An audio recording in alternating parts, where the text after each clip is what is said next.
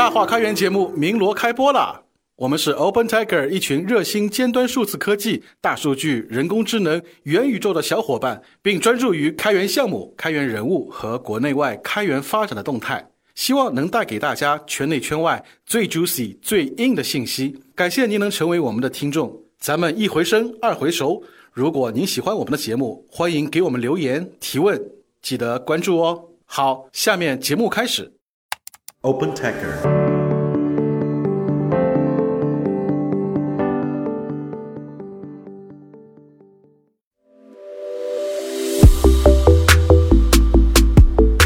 嗨，大家好，欢迎收听本期的大话开源，我是主持人明爱。这是一档由 Open Taker 发起的访谈节目，旨在沉淀开源人的所思所行，力求摸索出有趣、有料、有品的开源武林秘籍。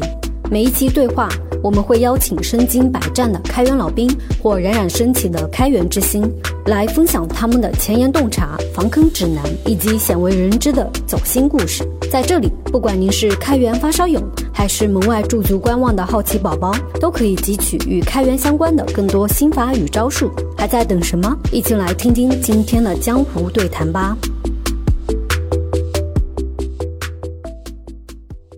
欢迎收听本期的开源访谈。今天邀请到的嘉宾可厉害了，他是首个来自中国的 Apache 软件基金会的顶级开源项目 Apache Killing 的联合创建者以及 PMC member，同时也是啊 Apache Killing 社区背后的商业化公司 Killigence 的联合创始人兼 CEO 韩青 Luke 先生。那我们先请 Luke 来简单介绍一下自己以及 Killigence 这家公司吧。哎，大家好，我叫韩青，英文叫我 Luke 啊，我是 Killigence 的联合创始人和 CEO，也是 Apache 麒麟的创建者。Apache 麒麟呢是中国啊第一个贡献到 Apache 软件基金会的顶级项目啊。我们公司呢是基于 Apache 麒麟打造了那个统一的数据分析和机器学习的平台，然后为我们的客户呢提供企业级的这个能力。那可以给我们介绍一下 Killigence 的使命吗？两句话吧，对吧？一方面呢，我们希望在整个数据和分析领域里面成为全球的领导者；一方面，我们希望还是说，我们希望是真的是构建一个全来自中国的全球的技术公司。从公司创建到现在 c l i g e n c e 应该也积累了不少的客户，可不可以给我们介绍一下？我们今天有非常多的一些客户，主要集中在金融、制造、零售，以及说在美国。那我们有像啊建行、像招行、浦发、平安，像光大银行，对吧？以及像制造业里的像 vivo 啊、像保时捷啊、像那个大众，以及像我们比较耳熟能详的像宝洁、像啊 Costa、像那个星巴克啊、亚麦当劳等等。那么在美国，我们也有微软，也有 UBS 等等一些非常不错的客户。太赞了，这么多客户。那可不可以给我们简单的介绍一下一个较为具体的应用案例呢？好呀，那个。我们给我可以举一个国内某个银行的一个案例。那今天我们整个的这个客户拿我们的已经呃构建了一个统一的分析平台，那支撑了他们全国可能有超过几万个人的这样的一个啊客户经理，所以他们每天都会使用我们的这样的一个平台呢去访问后台的数据，去基于这些数据呢做相应的一些业务的一些决策。那我们已经变成了它的一个标准化的这个底层平台，所以这也是变成了一个非常的一个我们叫 mission critical 的一个应用了。一路走来。嗯，韩总方面给我们回溯一下 Killigence 整个的一个发展历程嘛？啊，公司是二零一六年的三月份成立，所以这周一三月一号正好是我们五周年的纪念日。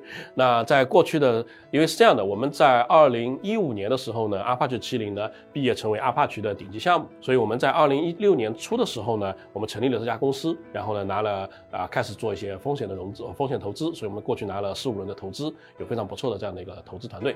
那么在过去的五年里面，我们在不断的去啊打磨我们的企业级的产品，以及是说。我们去构建我们的企业级和云云化的这样的一个产品本身。另外一方面呢，我们在不断的去做一些呃全球化的这样的一些一些一些一些过程。所以我们在去年的时候，美国的业务做得非常不错，所以我们现在也在美国开始加大一些投入。那么也今年也希望说能够去做一些除中国和美国以外的市场吧。发展到现在，其实 Killigence 也融了不少钱啊。你有哪一些心得可以给大家分享？就是怎么去获得投资者青睐这一块？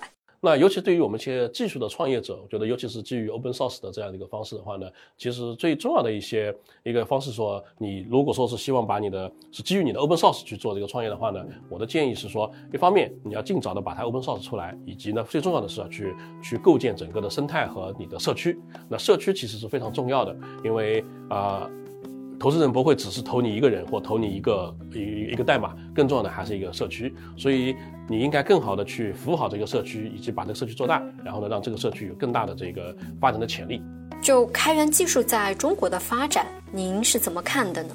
我觉得是一个到了一个点，正在往上蓬勃发展的一个转变点。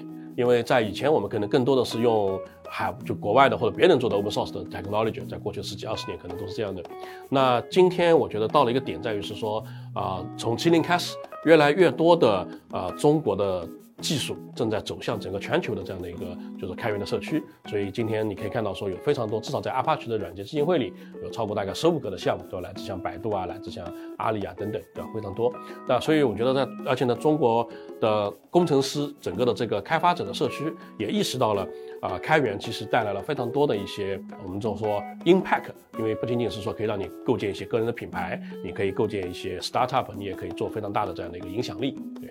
那在您看来，源自中国的开源力量能够给全球的社区带来怎样子的一些价值？从全球化的角度来讲，其实是非常不非常好的，就是说，尤其是西方世界对于中国的开源以及开源的社区等等是有非常大的改观的。那么以麒麟为代表，其实是麒麟之后呢，有非常多的一些来自中国的开源开源的技术呢，都贡献到了这个全球的这个啊开源的基金会啊开源社区里面，对吧？那么像类似像麒麟，其实是啊去构建的是一个全球的这个技术社区。那这个其实带来的好处呢，就在于是说，或者带来对对西方的一些。观念上的变变化的是说，哎，他们发现说中国的啊技术社区不仅仅以前是不仅仅从从使用啊开源到贡献回去，以及到现在能够有自主的更大的这些东西是是主导和去运营全球的开源社区了。我们知道 k i l i g e n c e 其实是双总部运营，那在全球化布局这一块，你有怎样子的一些思考可以跟大家分享呢？我们从一开始其实就一直在全球的全球化的布局，因为当时我们成立公司的时候，我们就说，哎，我们做了一个全球的开源社区，那我们在商业上是不是？也想 try 说能不能做成一个全球的商业的一个一个公司，所以我们从一七年就开始在美国进行投入了，那么不断的去试水这样的一个市场，以及说不断的去去开拓。那么从去年开始，我们获得了非常不错的一些啊进展，我们有非常好的一个业务的收入，我们有非常好的那边的大的一个客户，对吧？所以我们现在在不断的在在美国进行投入。那么今年下半年我们也会考虑在欧洲或者亚啊亚太进一步的扩张。那在您眼中，开源算是一种哲学吗？其实我可能会选择在哲学和商业之间的一个地带吧，对吧？因为啊，不同的认知会带来不同的一些行为。那当然有非常多的人会是非常的选择是哲学的一个程度，那他们走的方式可能就是另外一个极端。那也有人走到非常极端的商业，那也会走另外一个极端。那我们上面看，我们在中间取取一个平衡。啊，坦率讲，开源呢。你可以说是一个哲学，因为它改变了人类生产软件的这样的一种方式，或软件或者其他的东西吧，对吧？就技术发展的一种方式，因为这确实是一种哲学层面的一个变化。因为以前你都是说我付费去开发，现在是说，哎，我其实我把知识产权都都都都开放出来了，所以这个其实是不太一样，对吧？但是呢，任何组织、任何一些东西，你都是需要有一些 business，对吧？你你还是需要一些这方面的一些考量，所以在这两者之间，我们我们的说法说，需要找到一个平衡点。拿了资本出来创业的开源厂商，其实多多少少都希望自己商业化能有所建树。那 Look 方不方便也分享一下 k i l i g e n c e 在开源商业化这一块摸索出来的心得呢？其实开源商业化，对吧？永远逃不掉的是商业化这个呃，那么这个今天 k i l i g e n c e 这个公，我们其实在商业化应该还是做的非常全全呃前面的。那我觉得说有几个方向，方面上，一个呢是说啊我们。今天有非常不错的一些客户，就刚才前面提到过了。那主要呢，我觉得说很简单，从客户的角度来讲，我们有非常大的这个 open source 的这个用户群，但我们的付费的客户群更多的集中在，比如像银行啊、像电呃制造啊等等一些头部客户。那他们不仅仅是希望是说有这个开源的这个能力，他们更多的是希望说我有一些企业级的一些能力，包括比如说安全，包括比如像一些稳定性，对吧？包括说一些啊高级的一些特性。那这些特性呢，可能在我们的开源社区里其实也用不到，对吧？那么这时候呢，他们是非常愿意呢说去付钱去去去做这块的。那么开源呢也是非常重要的，是说帮助我们呢进入了这些大型的客户，因为啊没有开源，其实他们是没有办法在很短的时间里面去对一个小公司赢得信任。所以开源对他们对我们去赢得信任是是非常重要的。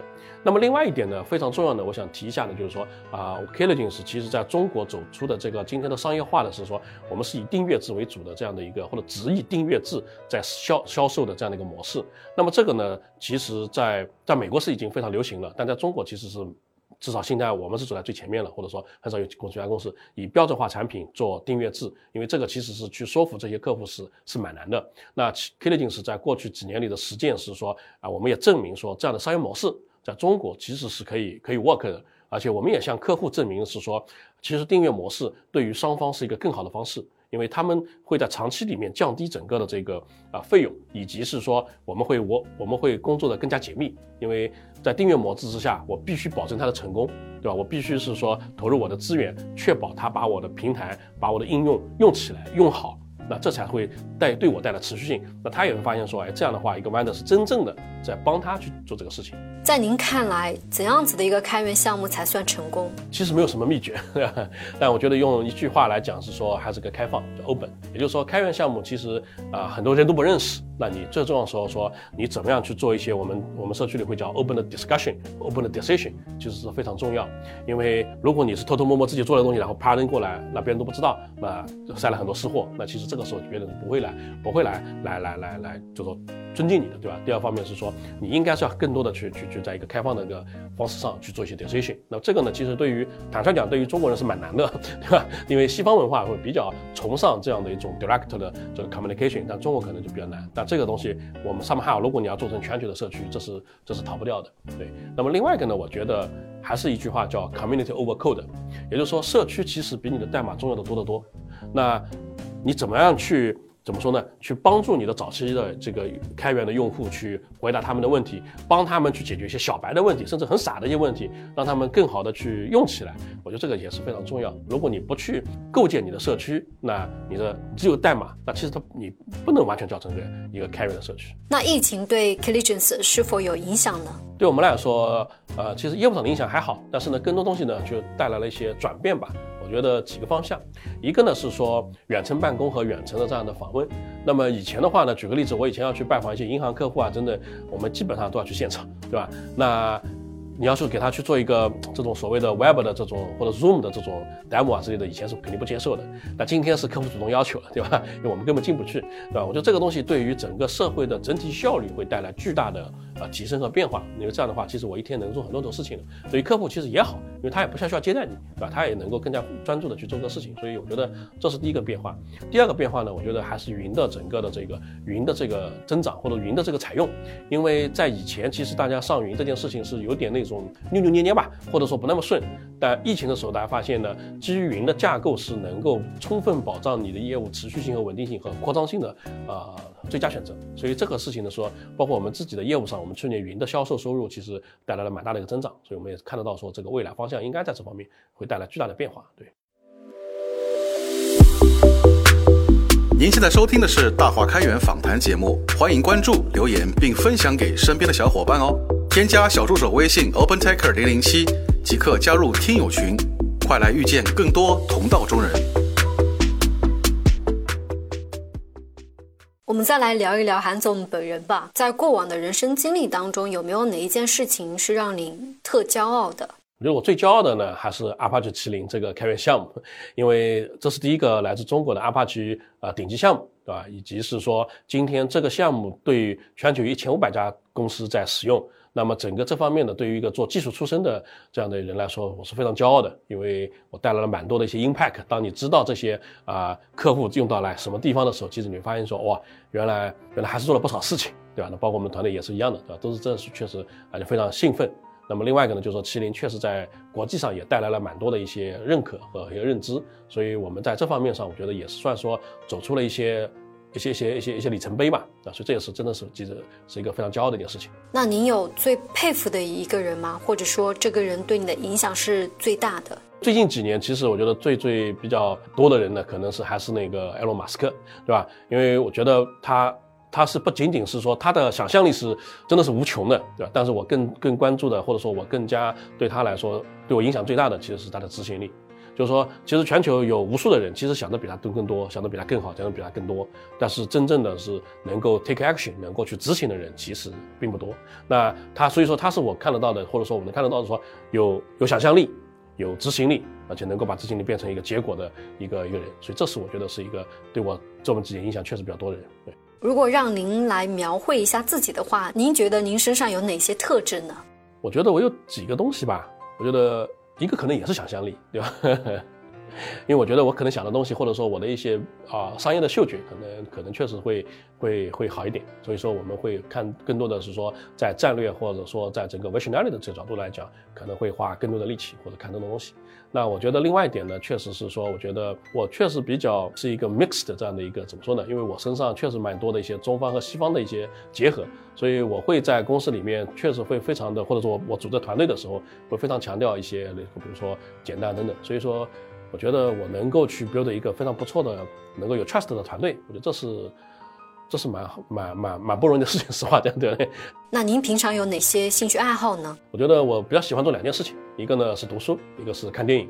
因为我我尤其呢，我比较喜欢读一些中国的历史书，因为我对我对中国的历史比较喜欢，以及说相对对古文也比较比较比较喜欢。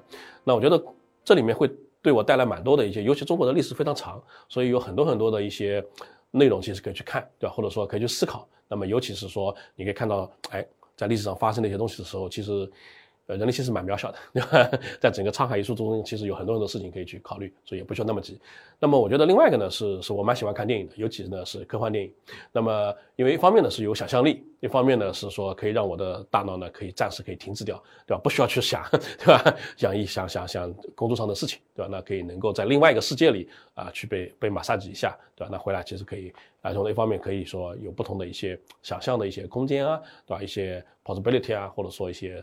啊，怎么说呢？这方面的一些 inspiration，对吧？这是这是能够给我带来蛮多 energy 的地方。有没有一本书还蛮推荐给大家的？我最近看的一本书是那个优衣库的那个总裁刘景正先生写的，叫《经营者养成笔记》。啊，这本书是非常不错的，是说他会给你啊介绍很多说，哎，从一个。呃，经营者的角度应该去看什么东西，看看什么样的一个问题，以及怎么去思考。我觉得这本书不仅仅是对于 CEO 啊，或者说一些怎么说 manager 有，对每个人其实都有用，因为他会告诉你说，你很多时候你要 think out box，对吧？你要去能够去站在一个全局的视角去看这个事情。那这个东西，他其实提到了蛮重要的一点呢，就在于说你要去永远去设一个不太可能完得成的目标，然后为这个目标呢去去去奋斗，因为这个东西会 push 你呢，说逼着你呢。啊，一直是说走出你的这个舒适区，一直呢是说去去去探索你的你的天花板。其实你发现，其实你的天花板远远高于你的认知，因为你经常会被怎么说呢？就发现说，哦，其实你你还这么厉害，对吧？其实还有更多的能力你可以去做。所以我觉得这本书其实蛮不错的。那最后我们再来展望一下对自己未来五到十年的期待吧。呃，我希望五年后。公司能够成为在数据和分析领域里的全球的领导者，对吧？我就希望说能够把我的业务呢，能够在全球主要的这个市场呢有存在。我觉得这是这是我非常希望能够做到的一点。那么还有一个呢，我之前跟我公司内部呢也做过一些分享，我觉得两件事情我很想去做。一个呢是说，那当然是我想做投资，因为什么呢？发现说我在一路投资的过程其实也蛮辛苦的，以及是说。国内对技术的投资其实也才刚开始。那我希望说能够帮到未来也有技术梦想的一些一些一些人。啊，第二件事情呢，我其实非常想呢，啊，我上次在我们的奥汉职场我讲说，我可能会很想去做教育。有什么叫教育呢？不是说去去去那个，其实我想为什么说，我可能想说，比如说甚至从从高中啊，从大学，去跟他们讲一些跟业务相关的，或者说一些非常 fundamental 和 basic 的东西。呃，为什么呢？就在我自己创业的过程中呢，我发现呢，说啊，我们的教育，我们的整个的这个过程，其实并没有去，并没有教这些东西。当我发现说，等我出来想创业的时候，我再去，再要去 build 这些能力的时候，我发现这个东西其实蛮痛苦的。但如果说我从高中阶段，或者说更早的阶段，可以接受一些。我举个很简单的例子，比如说你怎么去做 presentation，对吧？你怎么去讲好一个故事，对吧？你怎么去看一些简单的一些，比如说啊财务，对吧？这些东西其实是非常防 u 馒头的。对吧？你可以看到，在美国啊，在印度啊，其实他们其实很早很早就开始教 somehow 类似叫 MBA 这个东西，但是在国内你发现很少。那这个时候，其实如果能够早一点，对吧？那我相信今天我的路可能会走得更加快一点或者顺一点，对吧？非常感谢 Luke 今天的分享。Apache Killing 确实在开源社区建设这一块算是国内的先行者了。然后 Killigence 在商业化这一块的摸索也不少，希望其他的小伙伴能够从今天的分享当中有所收获。也希望大家能够在平常工作和生活当中，不要把自己太给框限在一个既定的范围之内，同时还要有强大的执行力去把自己想法给落地。好嘞，谢谢大家啊，非常感谢。本期的大话开源就到这里了。如果喜欢本节目，欢迎转发给身边的朋友。我们也期待您在节目后的精彩留言，同时也邀请您加入我们的听友群。入群只需添加小助手的微信号 OpenTaker 零零七，备注开源，就能和更多小伙伴切磋武艺了。也欢迎大家关注 open tiker 开源星系的微信公众号和视频号，解锁更多精彩内容。感谢大家的收听，我们下期再见。